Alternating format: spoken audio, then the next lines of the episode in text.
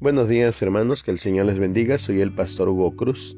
Hoy estaremos analizando Judas 1.10, pero estos blasfeman de cuantas cosas no conocen y en las que por naturaleza conocen, se corrompen como animales irracionales.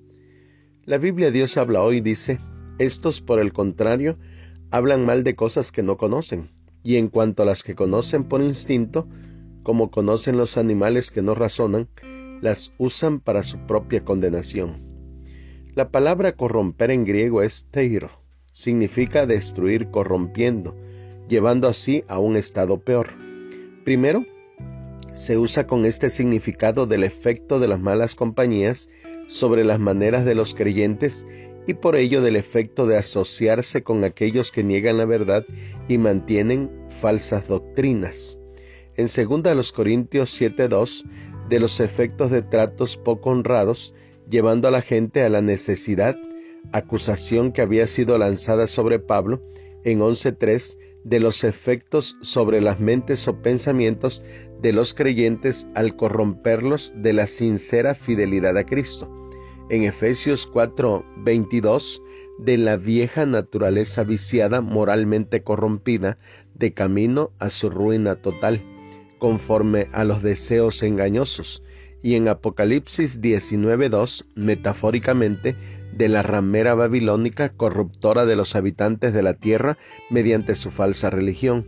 Segundo, con el significado de destruir, se usa de dañar a la iglesia local, apartándola de aquella condición de santidad de vida y de pureza de doctrina en la que debieran permanecer, y de la destrucción retributiva por parte de Dios del delincuente que es culpable de este pecado, destruirá de los efectos de la obra de maestros falsos y abominables sobre ellos mismos. La Biblia en lenguaje sencillo dice, sin embargo, esta gente insulta hasta lo que no conoce. Se comportan como los animales que conocen las cosas pero no las entienden, y por eso terminan destruyéndose a sí mismos. El comentarista William Barclay dice, Judas dice dos cosas de los hombres malos a los que está atacando. Primero, critican todo lo que no entienden, consideran sin valor e irrelevante cualquier cosa que esté fuera de su órbita y de su experiencia.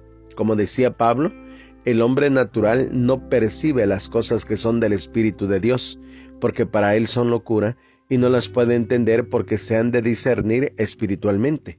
Primera a los Corintios 2.14. Ellos no tenían discernimiento espiritual y por tanto eran ciegos y despreciaban todas las realidades espirituales. Segundo, se dejaban contaminar por las únicas cosas que entendían. No entendían más que de los instintos carnales que tenían en común con las bestias irracionales. Su forma de vida consistía en dejar que esos instintos se salieran con la suya. Su escala de valores era exclusivamente carnal. Judas describe a hombres que han perdido toda conciencia de las cosas espirituales y para quienes las cosas que buscan los instintos animales son las únicas que cuentan. Lo terrible es que la primera condición es el resultado directo de la segunda. Lo trágico es que no hay nadie que nazca sin un cierto sentido para las cosas espirituales, pero lo puede perder hasta tal punto que dejan de existir para él. Uno puede perder cualquier facultad si se niega a usarla. Eso lo descubrimos en cosas tan sencillas como los juegos y las habilidades.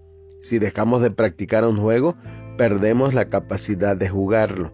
Si abandonamos la práctica de una facultad, como por ejemplo tocar el piano, la perdemos.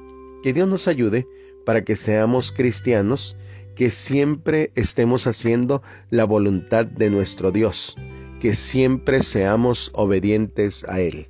Bendiciones a todos.